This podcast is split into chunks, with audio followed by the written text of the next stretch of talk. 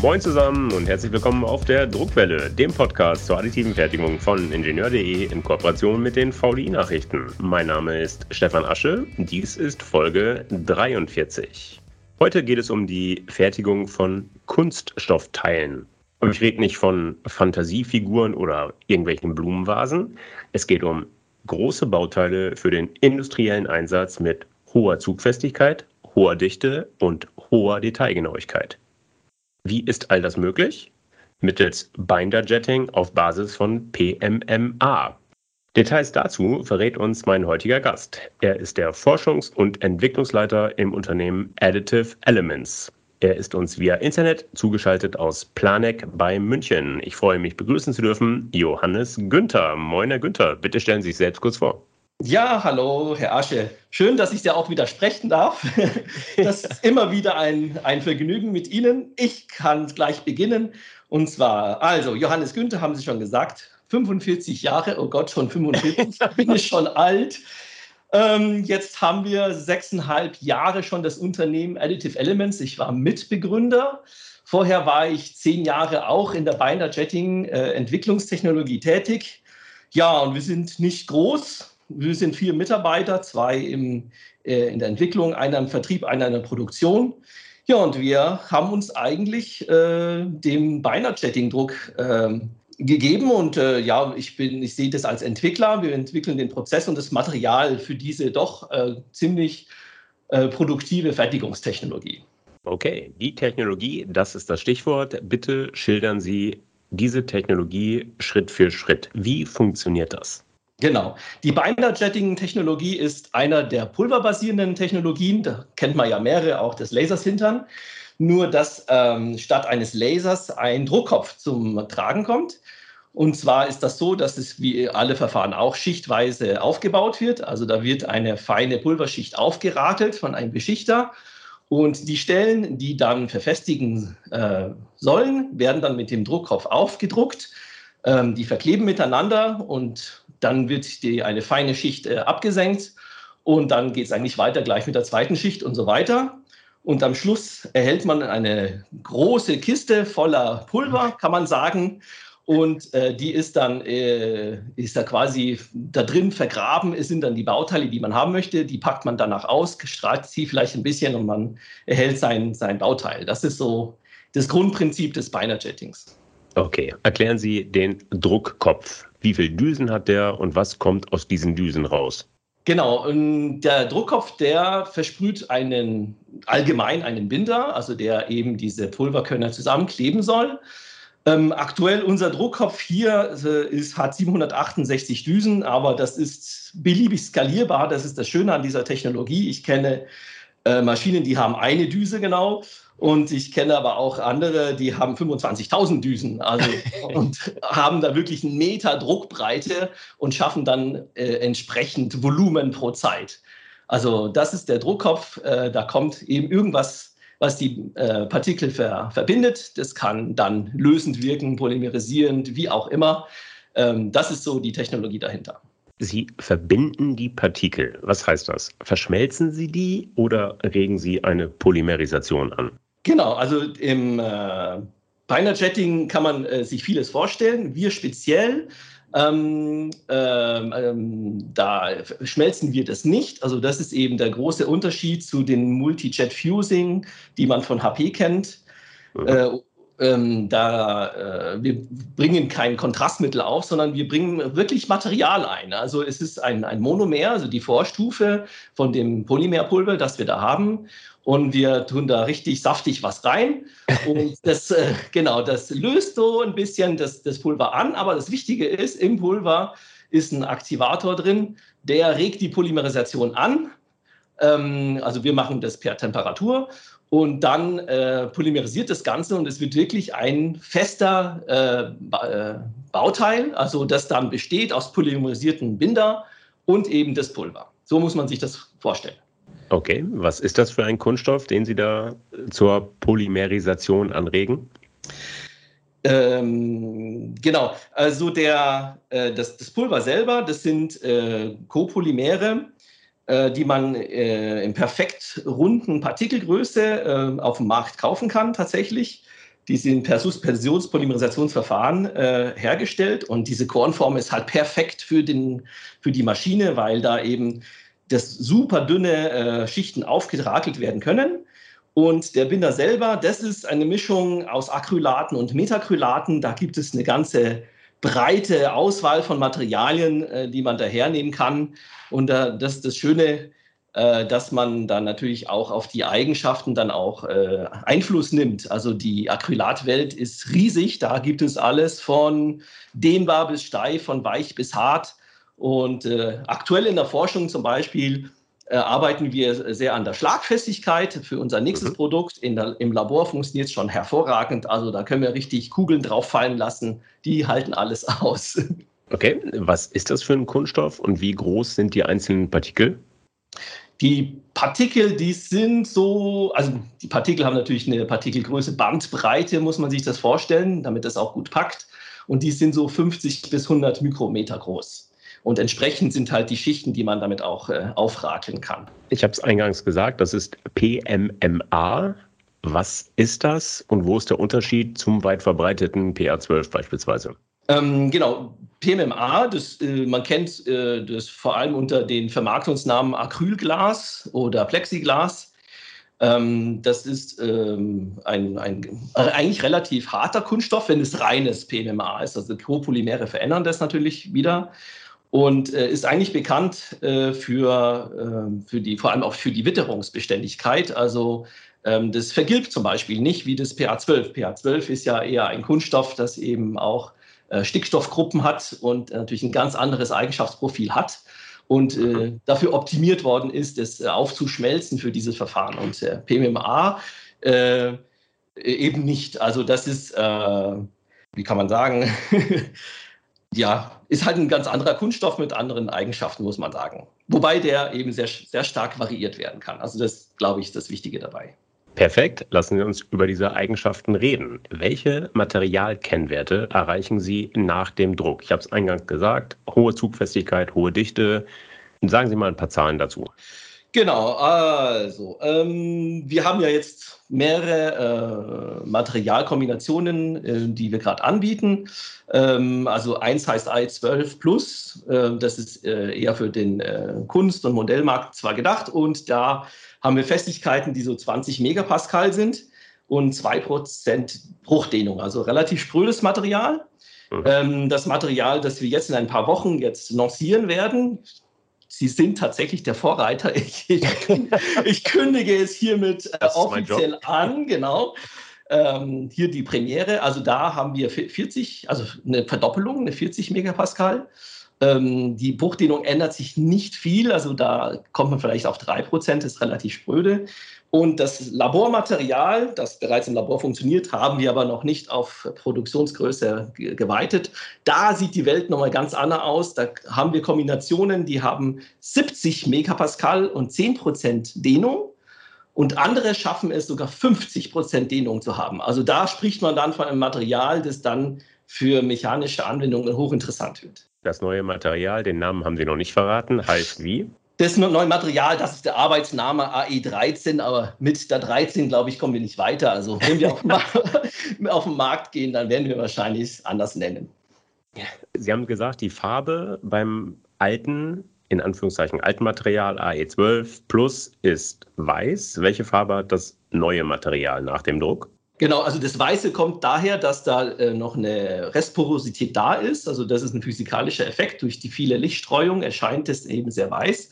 Und die hohe Dichte, die wir jetzt erreichen, da wird das Ganze transluzent. Ähm, auch interessant für optische Anwendungen natürlich. Ähm, und dann, äh, weil ich natürlich auch Additive drin hat, habe, hat es eher einen grünlichen äh, Farbstich drin. Also es ist äh, transluzent grünlich und gutes neueste Material, das weiß ich noch nicht. Wo wir da rauskommen werden mit der Farbe, das hängt natürlich von den Additiven wieder an. Ähm, aber so muss man sich das vorstellen. Also das i2 Plus ist schön weiß, so wie es meist der, der Künstler haben will oder äh, der das noch weiterverarbeiten will. Und das nächste ist, hat einen grünlich äh, transluzenten Charakter. Aber das Grünliche ist dichter und zugfester, richtig? Genau, das ist halt die doppelte Festigkeit im Vergleich dazu. Und äh, Porositäten kann man nicht mehr feststellen. Also mit meinen Mitteln, die ich hier habe, wir machen natürlich einen Schliff und gucken rein. Ähm, und äh, Porosität ist da im Prinzip unterhalb der, sagen wir mal, Nachweisgrenze. Also das glaube ich Ihnen nicht. Also wir reden, von, wir, reden, wir, reden, wir reden von Binder-Jetting, wir reden von einem pulverbettbasierten Verfahren. Da kann es keine Null-Restporosität geben. Jedenfalls nicht, dass ich sie messen könnte. Also okay. die ist unter, bestimmt unter 1%.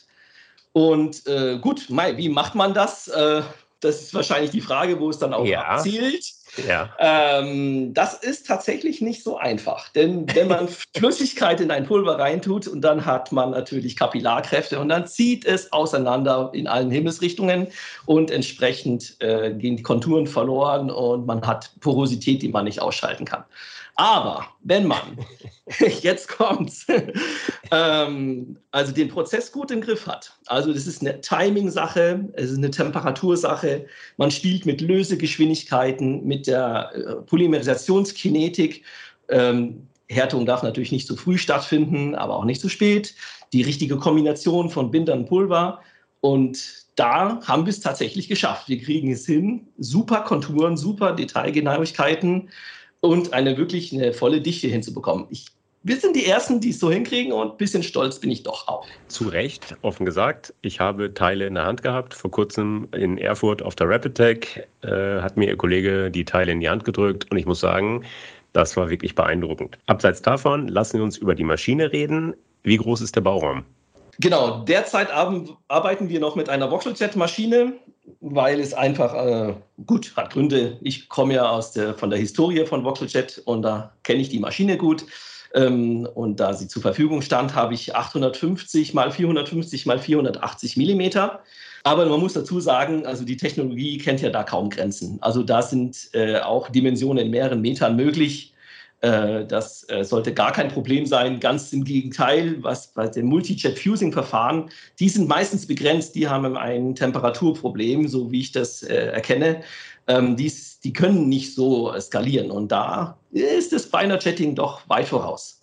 Okay, das klingt interessant. Für welche Kunden, für welche Branchen ist das denn interessant? Ja, wir sind da sehr breit aufgestellt. Also das, derzeit äh, das Produkt, das wir jetzt schon seit mehreren Jahren vermarkten, das hat den Fokus auf große Anschauungsobjekte, Kunst, äh, Prototypen, aber auch tatsächlich auch Gehäuse. Also da wird eine Musikbox damit auch hergestellt und auch Elektronikgehäuse machen wir auch. Das i21, also das, was jetzt demnächst rauskommt, das ist, wird dann mehr technisch, ganz klar. Äh, die mechanischen Eigenschaften ziehen ja darauf ab.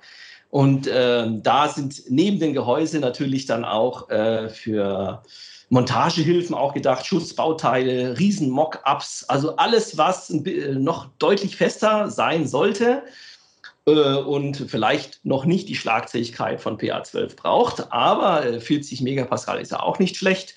Ähm, da, äh, da setzt es ein. Also alles äh, was ein bisschen mehr aushalten soll. Wir reden also von stabilen, großen, zugfesten, dichten Bauteilen, von großen Bauteilen. Welche Aufbauarten erreichen Sie? Wie schnell oder wie lange dauert es, so ein großes Bauteil aufzubauen? Genau, also die Maschine, die wir jetzt haben, hat, ist noch relativ langsam. Also die hat so 50 Kubikzentimeter pro Minute derzeit. 50 Kubikzentimeter pro Minute? Genau, das ist äh, relativ langsam, muss ich auch zugeben, einfach weil die Maschine auch nicht wirklich geeignet ist für unseren Prozess. Aber ich habe nur die und äh, aber es funktioniert. Ich kann die anders parametrisieren, damit man eben diese Aufbauraten bekommt. Wie lange dauert es denn, ein, ein, wenn ich jetzt einen voll bestückten Bauraum drucken wollte, wo ich halt Material, nein, Bauteile gestapelt habe, Sie haben den Bauraum beschrieben, wie groß er ist. Wie lange dauert es, einen vollen Bauraum zu drucken? Genau, dieser Bauraum mit aktuell dieser Maschine, die bei uns steht, brauchen wir zweieinhalb Tage, bis die komplett voll ist. Man muss aber auch oh. dazu sagen, dass die Packdichte völlig egal ist. Also ich kann da das reinhauen, wie ich möchte. Äh, so dicht und desto besser eigentlich. Ähm, völlig klar, aber zweieinhalb Tage ist ja echt mal eine Hausnummer, ne? Ist eine Hausnummer, weil die Maschine ja vom Prozess her nicht so ganz geeignet ist. Also ich muss viele Sachen nach, nacheinander machen, was nicht parallelisierbar ist, ja. Nämlich, was müssen Sie machen? Schildern Sie es mal bitte. Genau, ähm, gut, die, der Druckkopf ist ja nicht allzu groß, also ich muss da in Streifen arbeiten. Das ist das eine, was das langsam macht. Und das andere ist, ähm, ich kann nicht Sachen parallelisieren. Also am liebsten hätte ich natürlich äh, die, das Bedrucken, das Beschichten und, äh, und dann das Bestrahlen. Ich muss eine bestimmte Zieltemperatur erreichen. Ähm, das hätte ich gerne alles in einem Aufwasch, aber das habe ich genau. nicht. Und deswegen dauert es leider eben zurzeit circa 65 Sekunden pro Schicht und dann kann man es natürlich dann ausrechnen. Eine Schicht dauert 65 Sekunden. Das ist wirklich sehr lang. Warum ist das so? Warum muss das so sein? Warum bauen Sie nicht eine Maschine, die das schneller kann? Ja, das fragen uns inzwischen doch tatsächlich viele Leute. Mhm. Ähm, das, das, ähm, ich bin jetzt, jetzt aber kein Maschinenbauer, sondern nur Physiker und habe den Prozess entwickelt.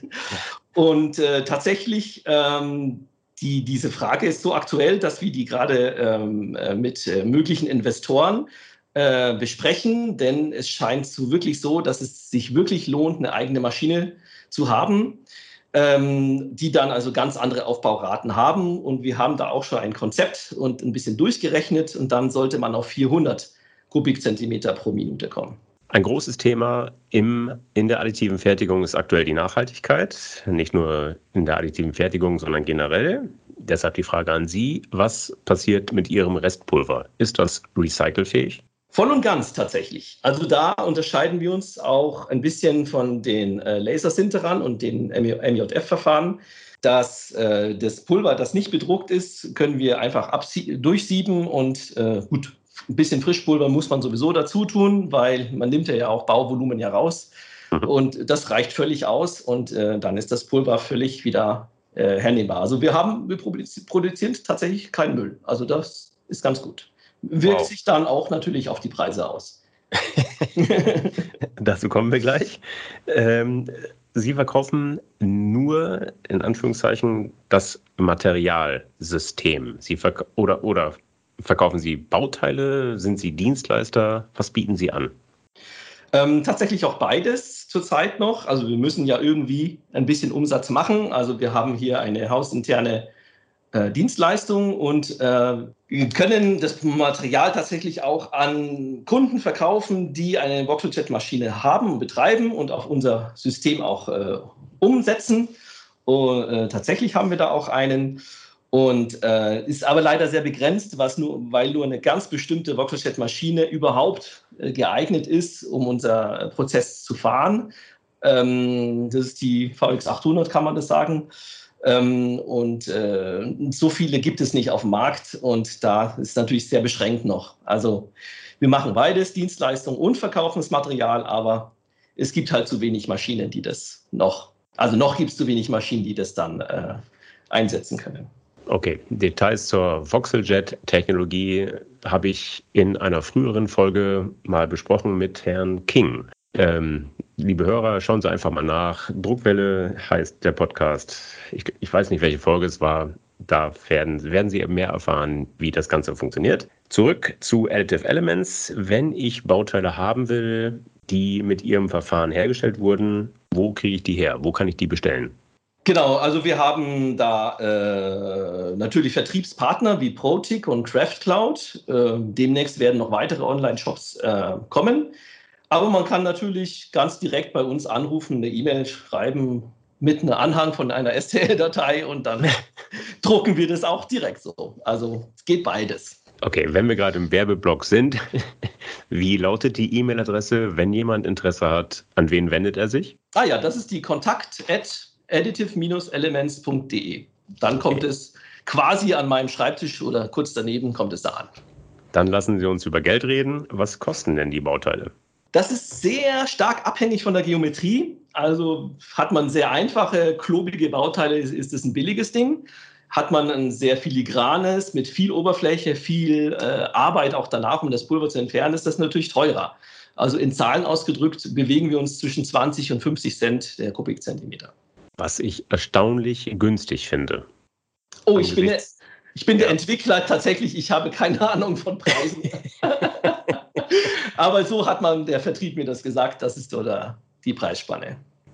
Aber der Druck dauert sehr lange, das haben Sie geschildert. Und am Ende kostet der Kubikzentimeter wirklich kleines Geld. Das beißt sich in meinen Augen. Wie funktioniert das? Na gut, das ist, äh, wir kaufen natürlich unser Material auf dem offenen Markt. Also nachdem ich das ja alles selbst entwickelt habe, kann ich natürlich auch äh, entsprechend äh, die Rohstoffe so kaufen und selber mischen. Ähm, also ich bin da jetzt nicht abhängig von einem Provider, der mir das spezielle Material für meine Maschine macht. Ganz klar, also da habe ich schon mal einen, einen Vorteil und äh, die Maschine tatsächlich, die wir jetzt derzeit haben, die ist ehrlich gesagt geliehen, die ist gar nicht unsere. Ähm, und, das, und wir sind natürlich ein kleines Team, also ich habe natürlich nicht so viele Leute zu bezahlen. Vielleicht hängt das alles damit zusammen, also da kommt man auf diesen Preis. Wobei das sollte ein realistischer Preis sein, ähm, selbst wenn jemand äh, ein, eine Maschine auch ähm, außerhalb betreibt, äh, dann sollte er das auch hinkriegen. Okay, lieber Herr Günther, damit sind wir schon bei der Abschlussfrage. Und jetzt bitte ich Sie einfach mal, schauen Sie mal in die Glaskugel, schauen Sie voraus, blicken Sie in die Zukunft. Für wen würden Sie gerne welche Bauteile irgendwann mal herstellen? Was wäre Ihr Traumkunde? Ja, also ich bin ja eher der Entwickler. Also ich äh, sehe da gar nicht den. Ähm, ich, hab, ich bin da eher idealistisch eingestellt. Ich weiß schon, welche Kunden ich wahrscheinlich nicht beliefern werde. Das sind alle, die mit Rüstungsindustrie zu tun haben. Da habe ich mich jetzt ethisch rausgehalten. Ansonsten sehe ich mich eigentlich eher da so, ich möchte möglichst vielen Leuten diesen Zugang zum 3D-Druck ermöglichen. Also der soll ökonomisch immer sinnvoller werden. Es soll wirtschaftlicher einfach sein, etwas 3D zu drucken, als in Fernost äh, in Massen herzustellen. Und es soll ökologisch sein, möglichst. Also ich will ja dann, äh, meine Vision ist ja auch von fossilen Rohstoffen auch wegzukommen, dass man eben mit natürlichem Material arbeiten kann. Da ist die Biojetting-Technologie eigentlich prädestiniert und einfach weg, weg von der Massenproduktion und hin zu einer bedarfsgerechten Herstellung. Also, dass man wirklich nur das herstellt, was man wirklich braucht und nicht äh, in Massen äh, voraus herstellt und versucht es dann zu vertreiben und den Rest wegschmeißen zu müssen. Das wäre meine Vision. Das nee, so, so entlasse ich Sie nicht. So kommen Sie mir nicht davon. Okay. Was ist Ihr Traumbauteil? Mein Traumbauteil? Ja. Mein Traumbauteil. Oder Ihr Traumkunde? Das ist wirklich schwierig, weil es sollte natürlich etwas sein, was, was natürlich dem 3D-Druck ja auch äh, gerecht wird. Ähm, aber da habe ich tatsächlich keine Vorstellung dafür, was es mein, mein Bauteil oder mein Kunde sein will. Werden wir Additive Elements Bauteile demnächst auf der ISS sehen oder in sonstigen Raumfahrtanwendungen? Das kann durchaus möglich sein, ja. Also das, das also weil äh, es, es, hört ja nicht auf mit den äh, Metacrylaten, selbst wenn die schon eine, eine breite Anwendungsgebiet äh, haben. Also ich werde auch mit anderen Materialien arbeiten und äh, habe ich ja auch schon, also in Forschungsprojekten und es hat funktioniert und ich denke, ja, das hat seine Berechtigung auch auf der ISS. Okay, lieber Herr Günther, das hat Spaß gemacht. Ich danke Ihnen für das informative und nette Gespräch. Vielen Auf Dank. jeden Fall. Die Freude war ganz meinerseits und ich hoffe, wir sehen und hören uns ein andermal wieder. So machen wir das. So, liebe Hörer, das war sie schon, die Folge 43. Ich hoffe, dass sie Ihnen gefallen hat. Dann empfehlen Sie uns gerne weiter. Sie finden die Druckwelle überall dort, wo es gute Podcasts gibt. Also etwa auf Podigy, Spotify, iTunes, Google Podcast, Amazon Music Podcast und natürlich, last but not least, auf ingenieur.de. Wenn Sie Anregungen oder Kritik äußern wollen, dann freue ich mich auf Ihre Zuschriften. Sie erreichen mich unter der E-Mail-Adresse druckwelle.ingenieur.de. Sollten Sie auch an Technikthemen abseits des 3D-Drucks interessiert sein, dann empfehle ich Ihnen die VDI-Nachrichten. Wenn Sie mal kostenlos reinlesen wollen, schauen Sie doch einfach mal unter www.vdi-nachrichten.com slash lesen. Dort warten acht kostenlose E-Paper-Ausgaben auf Sie. Das war's für heute. Bleibt mir noch zu sagen, auf Wiederhören, munter bleiben und tschüss.